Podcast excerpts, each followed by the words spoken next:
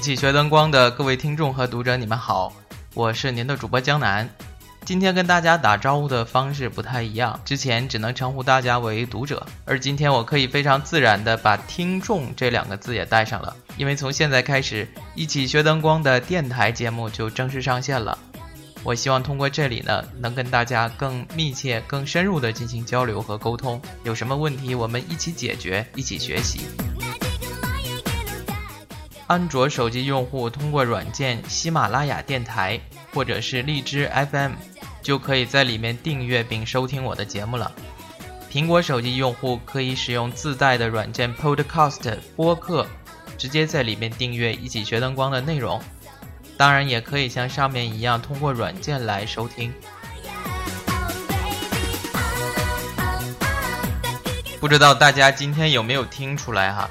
主播的声音跟以前在微信上推送那种六十秒以内的音频啊，完全不是一个等级的。我除了在做节目的时候内容上面花了很多心血以外呢，嗯，这个硬件也是必不可少的。我也是投入了很大血本了。比如说我在京东上买了一个专业级的麦克风，但是人家说我这个东西才十九块钱，所以没给我包邮。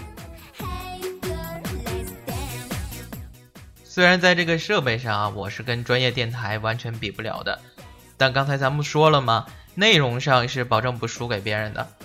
那说到今天的内容呢，我首先得感谢一下我的大学里面的学弟，他远在他乡，呃，在意大利读书留学，学的是舞台美术，呃，哎，前两天回来了，不是被开除了啊，是这个暑假了，回来看一看家里人，看一看他的小伙伴们。在我说我要做电台的时候呢，他就很主动、很积极的帮我来整理。在此，我想面向全国听众，对我的学弟表示一下感谢。我的这个学弟呢，他不仅专业知识好，而且更是对意大利菜无师自通。我都劝他好多次了，我说你赶紧弃恶从善吧，你你学什么留什么学呀？你那干你干点代购不是挺好的吗？还有你那搞什么舞美呀？你就回来上三里屯开餐厅吧。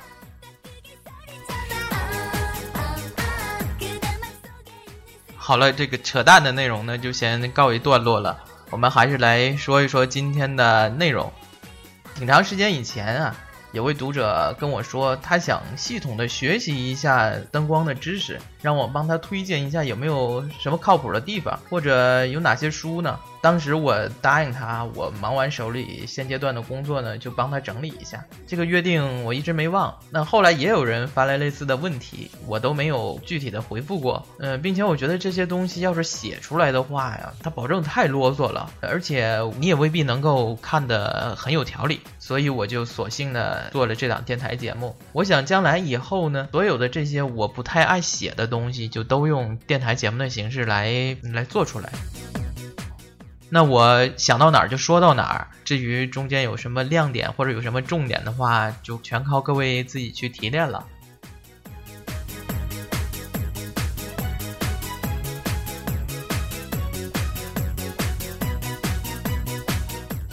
要说到系统的学习灯光知识啊，我觉得把我大学里面上过哪些课跟大家说一说，也就差不多了。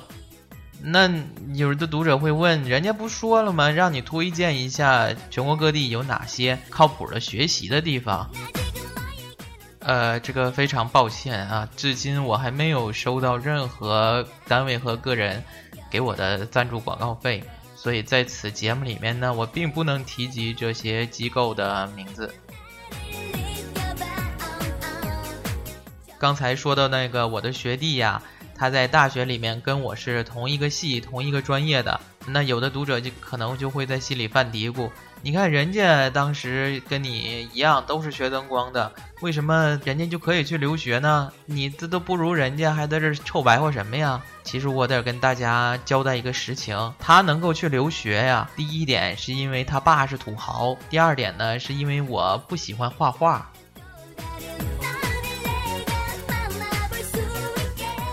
大家都知道，学舞台美术专业的学生啊，都是艺术类的考生。在大一开学的时候，我们班总共有二十八个同学，其中专业课在三百五十分以上的比比皆是。要知道那年辽宁省统考的总分才四百分啊，所以我这种三百分的小毛孩根本就抬不起头来。但最缺德的是，大一一整年我们最主要的专业课就是绘画，每周有三个半天儿，这样一年下来就是二百六十四个学时。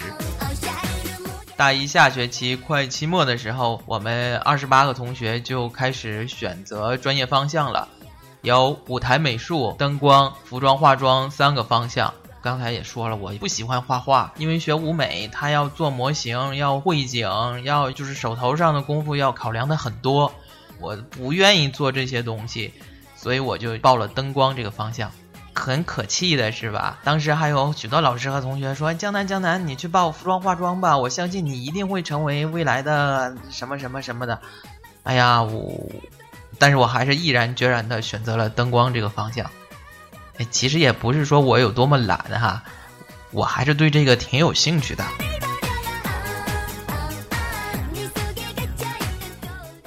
时间转眼就来到了大二年级。刚才我说我们班总共有二十八个同学，经过老师和同学的互选之后呢，成功进入到灯光这个专业的总共有六个人，全都是男孩。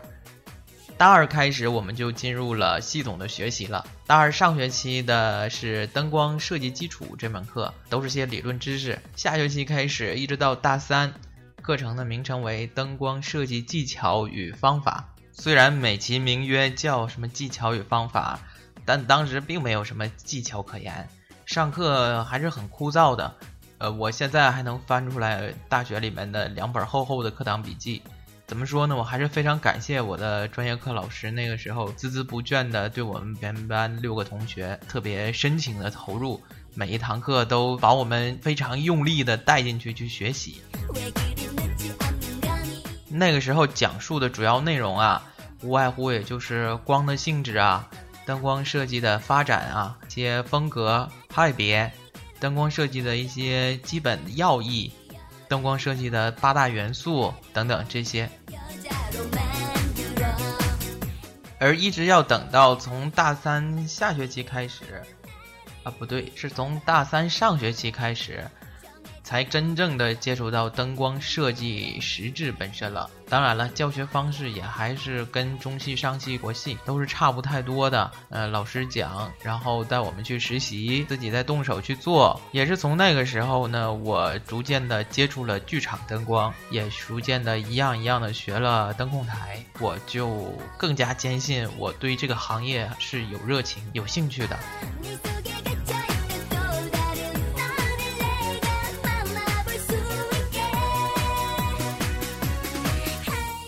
刚才说到的这个大三开始一直到毕业之前的这段专业课呢，名字也显得高大上了一点儿，它就叫做灯光设计创作与体现了。这两部分的加在一起啊，是有将近五百个学时。之后大家就进入毕业实习、毕业创作和毕业论文的环节了。上面是说过的这三大板块内容。只是我们的主干专业课，还有几门专业必修课，分别是舞台技术、舞台美术史、导演常识、中外服装发展史、中外戏剧史、中国戏曲史、电脑设计、构成设计、透视、中国美术史、外国美术史、艺术美学、风景写生、解剖、艺术概论。这些课程啊，加在一起有六百个学时左右，并且每门都是考试课。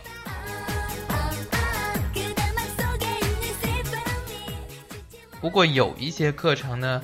是不用考试的，只要你不旷课，好好的完成作业，基本就能够拿到好成绩。这些都是叫专业选修课，比如说音乐欣赏、摄影常识、中外建筑史、呃脸谱艺术、国画常识等等等等。这些东西呢，加在一起大概是一百三十五个学时左右吧，相对来说就轻松许多了。其实我觉得学艺术的学生啊，他都挺苦的。上大学之前，他要经历一个艺术考试；上大学之后呢，课程还要多的要命。我刚才还都没有把公共课加进去，什么英语啊、毛邓、思修、形势与政策、体育，以及花样繁多的这种公共选修课。大学里面整个面向所有学院的这种必选的选修课，还是让人很头疼的。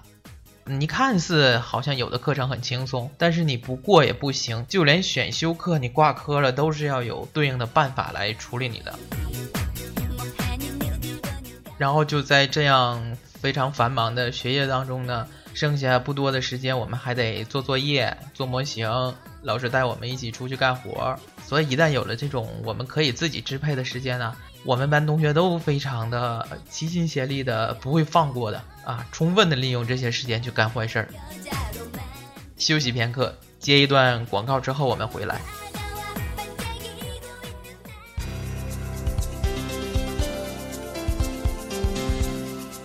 哎呀，其实是 其实是没有广告的，但我多希望它真的是有广告呀！这样的话，我也不至于用一个十九块钱的麦克风来给大家做节目了呀。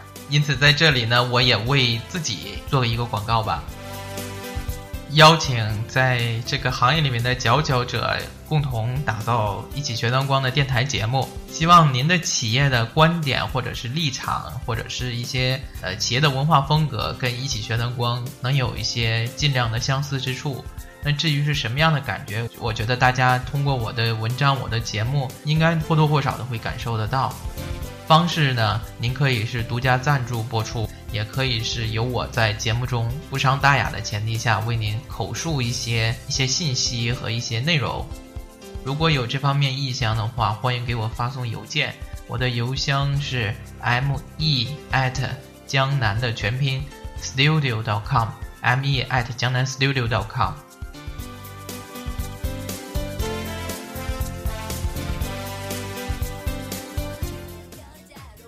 刚才说了我们大学课程是什么样的哈，那么在接下来再说一说我对这些已经工作了的朋友要再想继续学习的我的一些个人的想法吧。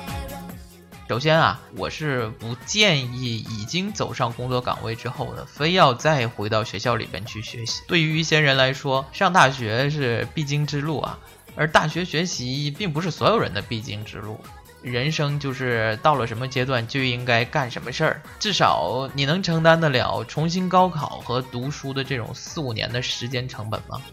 我知道有些地方有继续教育的办学模式，用几周的时间或者是几个月的时间啊，那如果有精力的朋友们可以尝试一下，至少那里边的老师啊会帮你开启一扇通往这个学科系统学习的大门。我以前写过一篇类似的文章，推荐过几本书。对从事不同行业的灯光师来说，我觉得它都是挺好用的。这篇文章大家可以关注微信订阅号“一起学灯光”之后，发送文字命令“书籍”来阅读。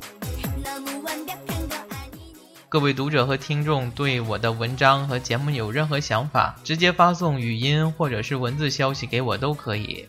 这时候要说一点哈，其实大家发送过来的消息啊，任何人都是看不到，呃呃，除了我以外啊，任何人都是看不到的，只有我在这个系统的后台里面才能够收到回复你。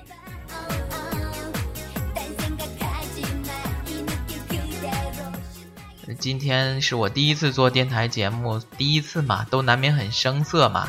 那不过还是要感再次感谢一下远在意大利留学，但是还帮我整理资料的我的呃学弟李志超，